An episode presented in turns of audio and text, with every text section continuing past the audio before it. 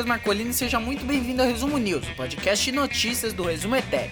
Nesse podcast eu comento as notícias mais legais de passar para vocês no dia de hoje. Hoje, dia 28 de maio de 2020. Vamos lá! E a primeira notícia é do UOL. Maia diz que auxílio de 600 reais deve ser prorrogado e teme redução de valor. Então iniciemos hoje o Resumo News falando do Rodrigo Maia, o presidente da Câmara dos Deputados, filiado ao DEM do Rio de Janeiro, Democratas do Rio de Janeiro.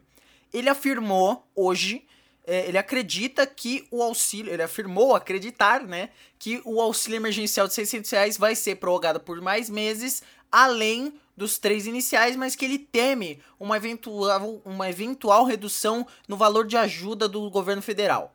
Na avaliação do Maia, tem um consenso de que o auxílio deve ter mais parcelas, porém é preciso ainda debater o valor, né? Se vai continuar sendo de 600 reais ou se vai ser de menos.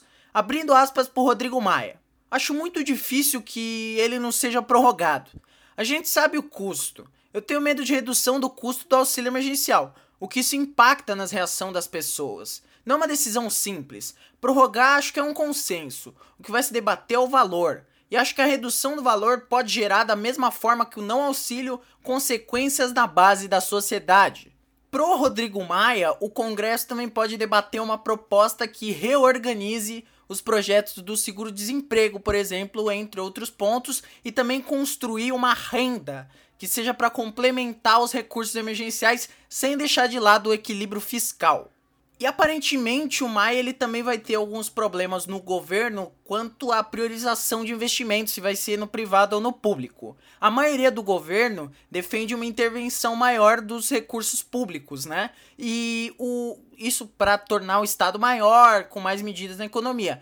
Porém, entretanto, todavia, o ministro da Economia, o Paulo Guedes, ele, é ele tem uma opinião contrária, né? Ele quer diminuir o Estado, ele quer é, é, inclusive, ele é a favor de abaixar o, o, o valor do auxílio emergencial. Então, abrindo aspas ainda para o Rodrigo Maia quanto a essa questão, isso é uma informação importante, porque terá consequências na ação de ministros e do próprio governo, depois de tomada a decisão sobre como atuar nesse período de pandemia. É válido lembrar que, nesse ano, os, o Senado e a Câmara apoia, aprovaram, no caso, a criação do orçamento de guerra. Então, o governo não vai precisar cumprir lei de responsabilidade fiscal e nem a regra de ouro, que estabeleciam limites no uso de recursos públicos e punições no caso de descumprimento. Hoje não temos que cumprir nesse ano por causa do estado de pandemia. Bom, o auxílio tem que ser prorrogado, né? Porque uh, vemos que a pandemia não está perto de terminar aqui no Brasil e diminuir esse valor, que já é baixo, né? Uh, seria uh, bastante complicado para quem necessita desse, desse auxílio, né? Então vamos ver aí o que, que o Maia vai conseguir. A próxima notícia é do G1. Perfis de alvo do inquérito das fake news seguem ativos nas redes sociais mais de 24 horas após a operação. Bom, vamos lá. Uh, essa notícia ela foi repercutida ontem aqui no Resumo News sobre essa investigação do inquérito das fake news que uh, uh, indiciou tanto deputados bolsonaristas, principalmente da aula bolsonarista, quanto empresários, influenciadores, né? Então, esses perfis ontem, por uma decisão do Alexandre de Moraes, tiveram uma determinação de bloqueio exigida. Porém, eles seguem ativos mais de 24 horas desde ontem, né? Então já passaram 24 horas e ainda não foram é, suspensos das redes sociais em questão. O Twitter disse que não ia comentar o caso e o Facebook, que também é dono do Instagram, Instagram ou Instagram, é, afirmou que ainda não foi notificado pela justiça. O G1 apurou que contas no Twitter de dois alvos já estavam suspensas na quarta-feira. A primeira é do Reinaldo Bianchi, que foi suspensa antes da ordem judicial, e a outra é do Marcelo Staquin. Mas não é possível saber se essa segunda conta foi suspensa hoje, ontem, não dá para saber. Uma conta com o nome de Stakin foi criada no mês de maio no Twitter, mas ela ainda não deve, não, não teve atividade, né? No, no Twitter. Ela ainda não tweetou, não retweetou, enfim. E segundo a determinação do Alexandre de Moraes, o bloqueio é, abre aspas, necessário para a interrupção dos discursos com conteúdo de ódio, subversão da ordem e incentivo à quebra da normalidade constitucional e democrática. E agora eu vou passar um nome para vocês desses meliantes. Uh, Luciano Hang, de Santa Catarina, que é o dono da van. O Roberto Jefferson, do Rio de Janeiro, ex-deputado federal, já foi preso no mensalão, já, enfim, é, já tem uma ficha corrida aí. O Alan dos Santos, que é o Alan Terça Livre. A Sarah Winter, que é blogueira aí, toda pró-família, que tem uma, uma milícia armada lá no, no Distrito Federal. O Winston Lima, que é o dono do canal no YouTube Cafezinho com Pimenta. O Edgar Corona, que é o empresário dono da Smart Fit o Edson Pires Salomão, que é assessor parlamentar do Douglas Garcia, o deputado do PSL, o Enzo Leonardo Suzy, o youtuber do canal Enzu, e é um apoiador do governo Bolsonaro. Interessante é, dizer que o Enzo Leonardo Suzy foi o, o, o, ridicularizado ontem no Jornal Nacional pelo William Bonner, quando ele disse que é, o, o, Enzo Leonardo Suzy ele acredita na tese de que a Terra, o planeta Terra, é plano. E essa esse vídeo aí circulou e tal. Então, esse é o Enzo Leonardo Suzy. O Marco, Marcos Belize é um outro, é outro meliante aqui, né? É um dos líderes do movimento Nas Ruas, que foi fundado por Carla Zambelli em 2011. O Otávio Facuri, que é investidor no setor imobiliário e um dos fundadores do partido do Bolsonaro, Aliança para o Brasil.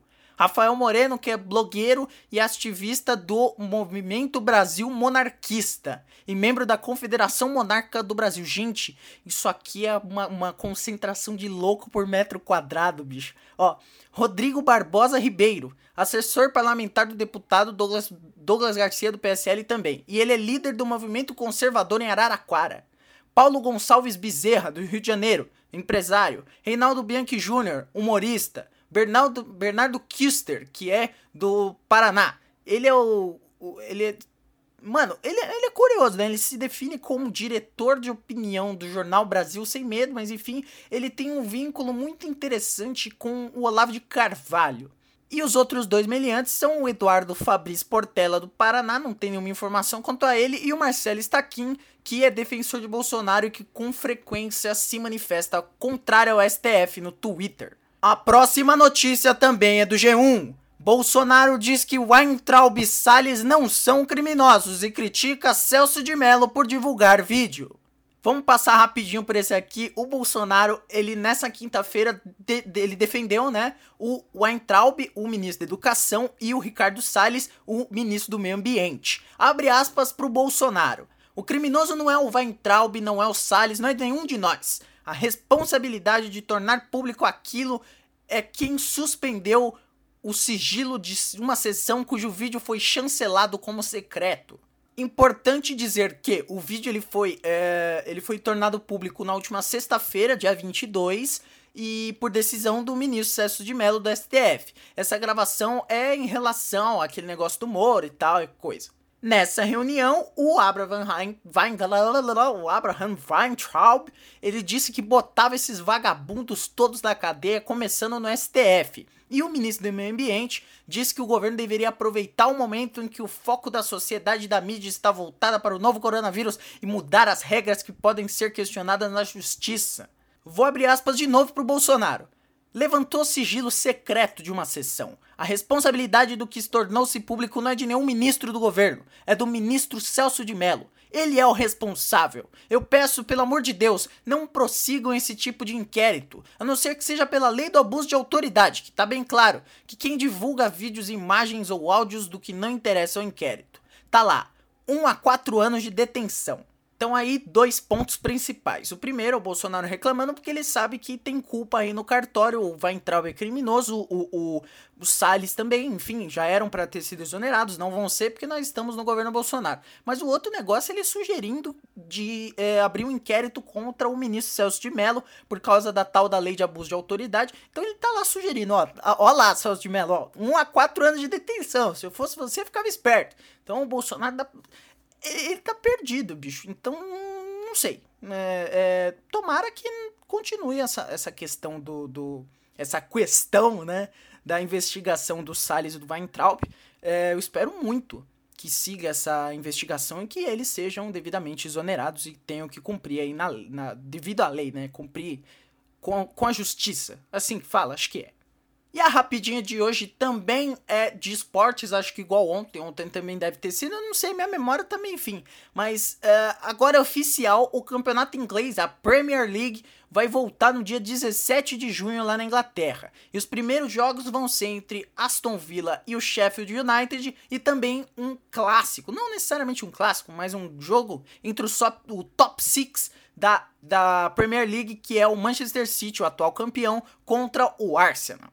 Bom, então é isso. Muito obrigado a você que acompanhou até aqui. Se você gostou do vídeo, manda pros seus amigos. O boca a boca é fundamental. Se você ainda não assinou o feed desse podcast, assina, porque aí você vai receber notificações quando a gente postar episódio novo. Se você tá vendo no YouTube, se inscreve e ativa o sininho das notificações. E também acompanhe o nosso outro podcast, o República dos Bananas, que também tem um monte de episódio legal, você pode escutar lá. É isso, eu vou ficando por aqui. Amanhã é sexta-feira, então amanhã ainda tem episódio. Amanhã você me escuta um pouquinho mais.